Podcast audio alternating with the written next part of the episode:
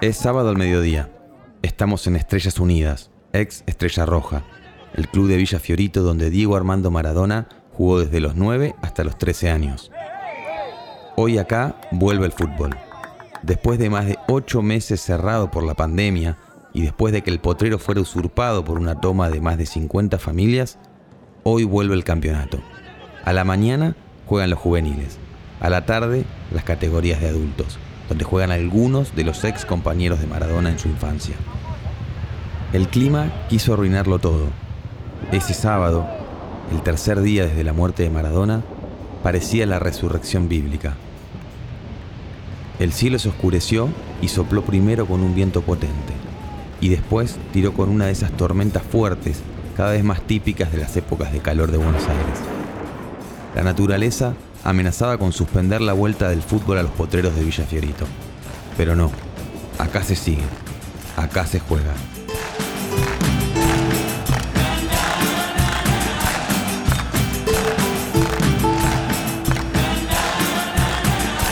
Este es un episodio especial que quisimos hacer desde muy en una. Después de llorar unos días, ver miles de videos, pensar que nada interesante se podía hacer periodísticamente, nada nuevo, miles de entrevistas, de fragmentos, decidimos ir a donde empezó el mito Maradona. Porque como dicen muchos periodistas y jugadores que lo acompañaron durante toda su vida, para entender a Diego anda Villa Fiorito. Yo jugaba en Fiorito, descalzo. Jugaba con, mucho sol o con lluvia, yo jugaba en, Fiorito jugábamos descalzo desde muy chiquito. Yo me acuerdo que bueno, que las zapatillas, papá y mamá no me, no, me la, no me la dejaban poner, las guardaban guardaban abajo la cama. ¿no? Maradona cuenta en su libro, Yo el Diego, que la estrella roja formaba parte de las siete canchitas.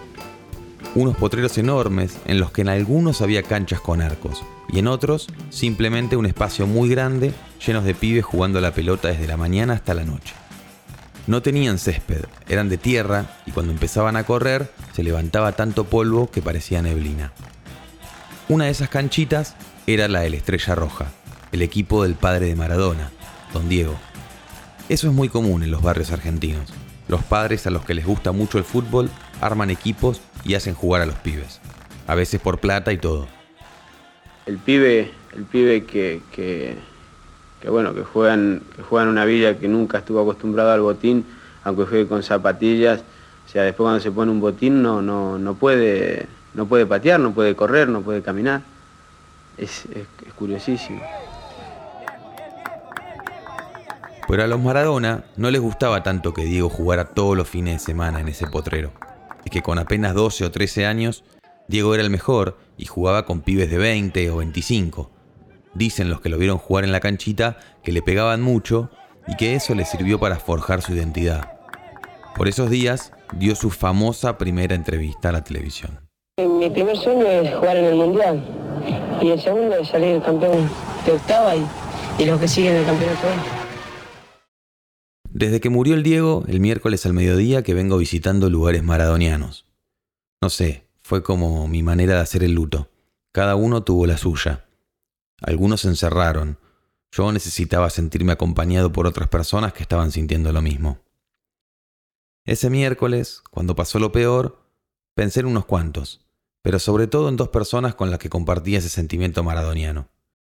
Martinale, con quien trabajo en Anfibia hace ya ocho años, y en El Pollo, un amigo tucumano con el que nos mandamos cosas sobre Diego desde que nos conocimos hace unos años en unas jornadas periodísticas en Salta.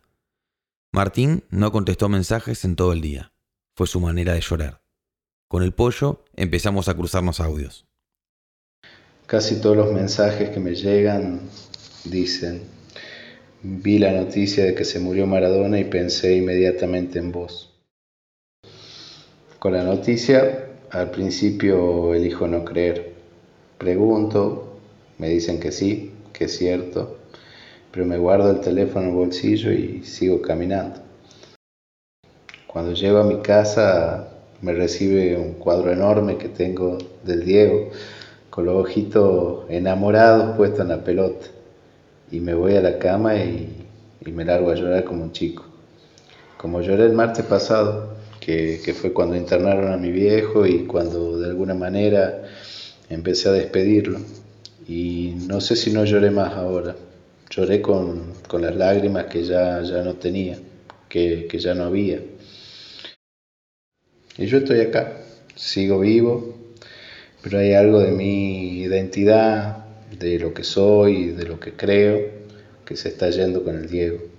Algo que hay que volver a armar, que tengo que reconstruir con los pedazos que quedan. Ese audio me demolió por dentro. Al pollo se le había muerto su papá hace una semana y todavía seguía contestando mensajes de condolencias. Pensé también mucho en vos, en Martín, en cómo nos conocimos y cómo el Diego propició esa unión, que es una especie de, de hermandad maradoniana, ¿no? Cuando nos pasábamos los links y nos quedábamos hasta la madrugada, vos allá en Buenos Aires, yo acá en Tucumán, viendo los partidos de los Dorados de Sinaloa, o cuando festejamos la vuelta al fútbol argentino, ¿no? Del Diego, ese homenaje tan, tan merecido, ese tributo. Creo que esa pena colectiva que ahora vivimos es única y es irrepetible Creo que esa sensación de orfandad se replica en cada uno de nosotros. Y te juro que no es el fútbol, no es la selección, ni los goles a los ingleses, ni la gloria deportiva, ni ese pueblo del sur de Italia donde hoy imagino a todos llorando, ni la fascinación por el personaje, ni su genialidad, ni su lado oscuro que los tuvo, y muchos. Es algo que es algo que ya no somos, que hoy dejamos de ser. Lo que me dice el pollo es lo mismo que sentí yo en esas primeras horas. Entre todas las cosas que circularon, hubo un tuit que me parece que lo resume muy bien. Decía, salís a la calle y es como si se nos hubiera muerto a todos el mismo familiar. Un familiar con el que cada uno construyó su vínculo. Amor, odio, admiración, bronca, el que lo conoció cuando tenía seis años, el que no lo conoció pero se quedó con las ganas, el que sabe todo su partido de memoria, el que ni siquiera lo vio jugar pero vio a alguien sufriendo por él, a cada uno le pega a su manera. Yo por mi edad no lo vi jugar en su esplendor. No vi el gol a los ingleses, no vi las campañas increíbles en Nápoli. Mis recuerdos de los mundiales son con el más triste, el del 94, le cortaron las piernas a mí, le cortaron las piernas. Pero lo vi en su vuelta a boca, escuché a mi viejo hablando de él, vi al carismático, al picante, al que se emociona y llora por todo, lo vi diciendo la pelota no se mancha. Yo me equivoqué y Vi al creador de frases, vi al Diego técnico. El miércoles lloré frente a la tele como dos horas. Hasta que en un momento dije, bueno, vamos. Me levanté, fui a la cancha de argentinos que está cerca de mi casa. Necesitaba contención. Ahí me crucé con un montón de gente que decidió hacer lo mismo que yo, que sin ninguna convocatoria oficial ni por redes sociales, decidimos salir caminando al estadio donde Diego empezó su carrera profesional. Una tristeza enorme. La verdad que alguna vez ya se corrió ese rumor, uno pensaba que por ahí era una fake news, pero la verdad que es, creo que uno de los días más tristes.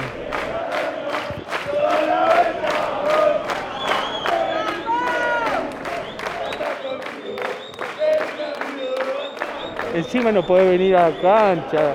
O sea, todo mal, ¿me entendés? O sea, no es por romper la, pandemia ni, ni, romper el aislamiento, uno trata de respetar, pero yo estoy muy mal.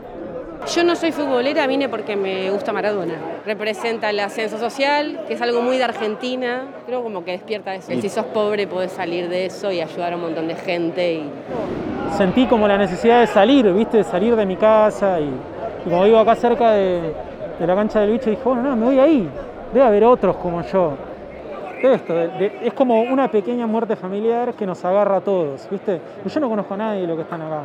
y, pero de alguna manera todos eh, tenemos nuestra, nuestra aproximación con Diego, nuestras anécdotas, nuestros enojos, porque alguna vez Diego te hizo enojar y lo mandaste a la mierda, decir, pero no me puedo enojar con Diego, entonces... Vine caminando porque sabía que se estaba juntando gente y tenía ganas un poco de salir de la tele, de toda esa información y estar un poco en la calle, que me parece que es lo más atinado para despedir a Maradona. Este, veo como un, clima de, de mucha emoción, pero al mismo tiempo como que hay una...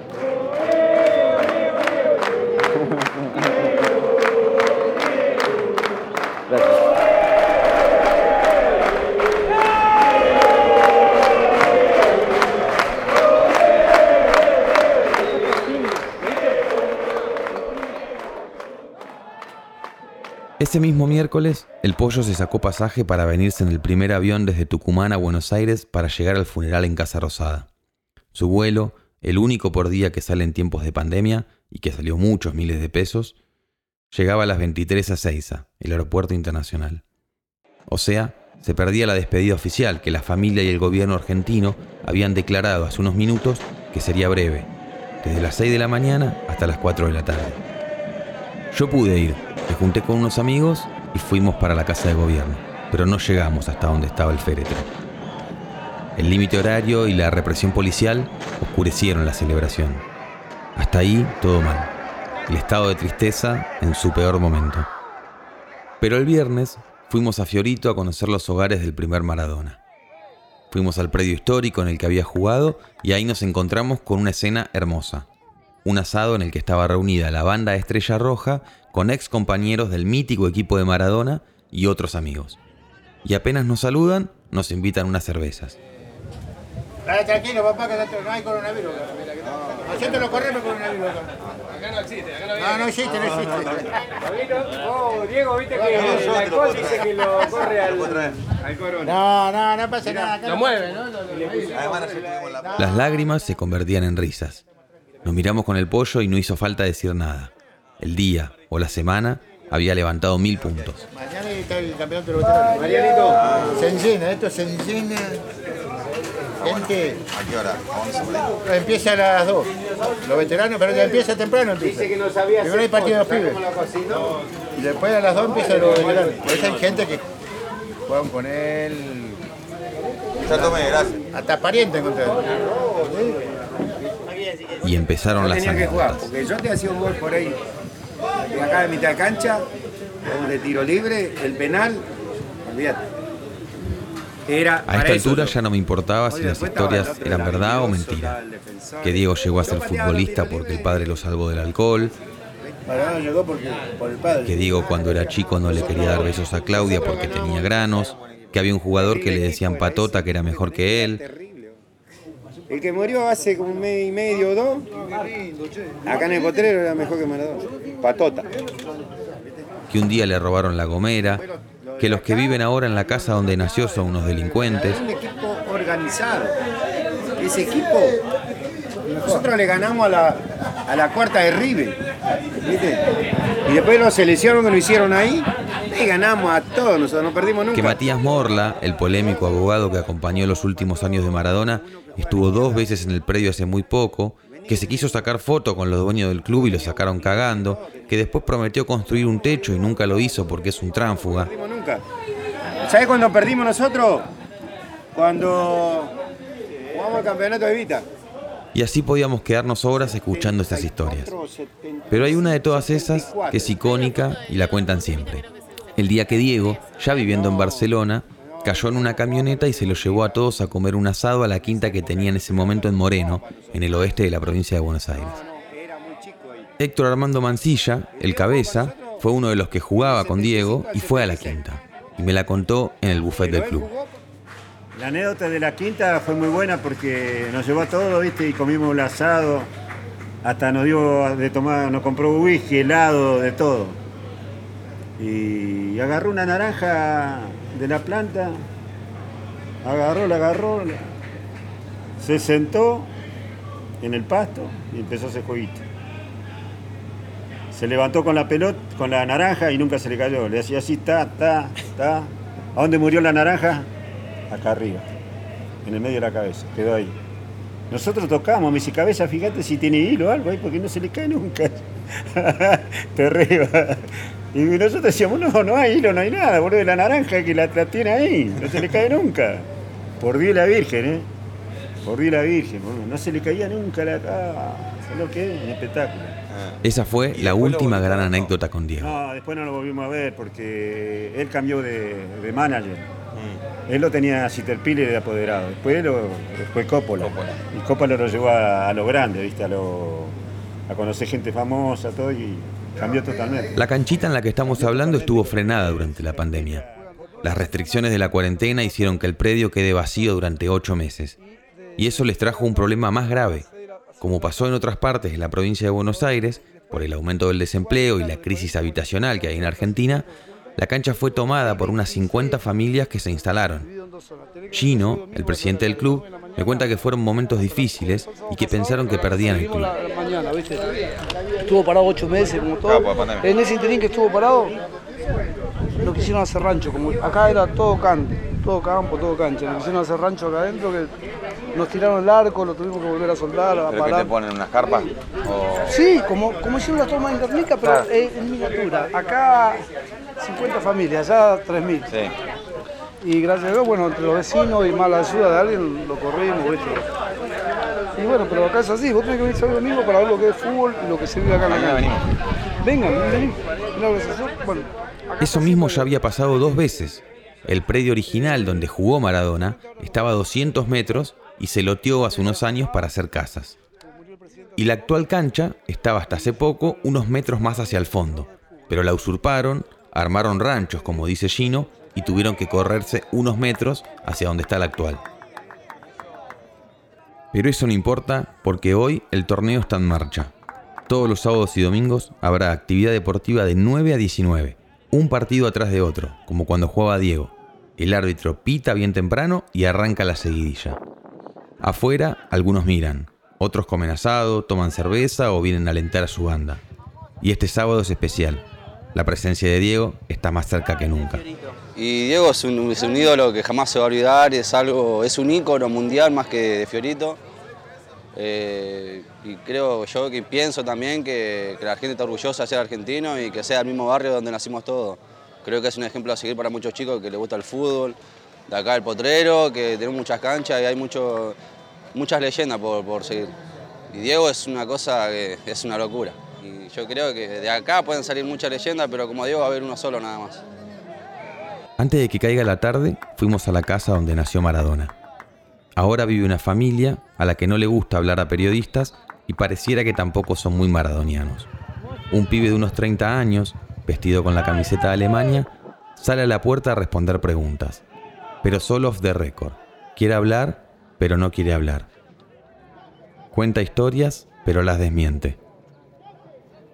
Esa casa en la que está viviendo se la regaló Doña Tota, la madre de Diego, a Mari, su mamá, una señora que ayudaba a los Maradona en las tareas domésticas.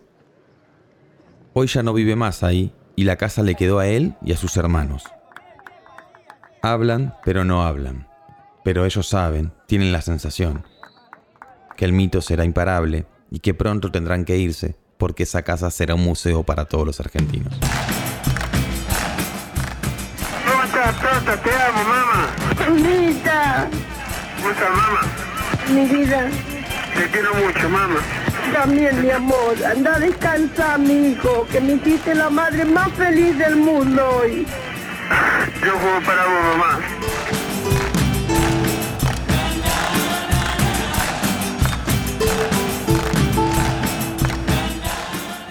Soy Tomás Pérez Bisón y esto fue un episodio especial de Muy en Una en homenaje a Diego Armando Maradona.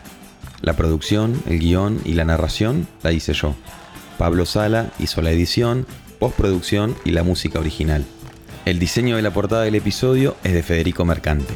Le agradezco por la compañía y la ayuda en estos días al Pollo, Ezequiel Svitzla, a Martín Kraut y a Tomás Cuesta por los audios y a Julia Dominzain y Diego González por alentarme a ir a Fiorito. Muy en Una es una producción original de Amphibia Podcast. Pueden encontrar más episodios buscando Muy en Una en todas las plataformas de podcast o en www.revistanfibia.com barra podcast.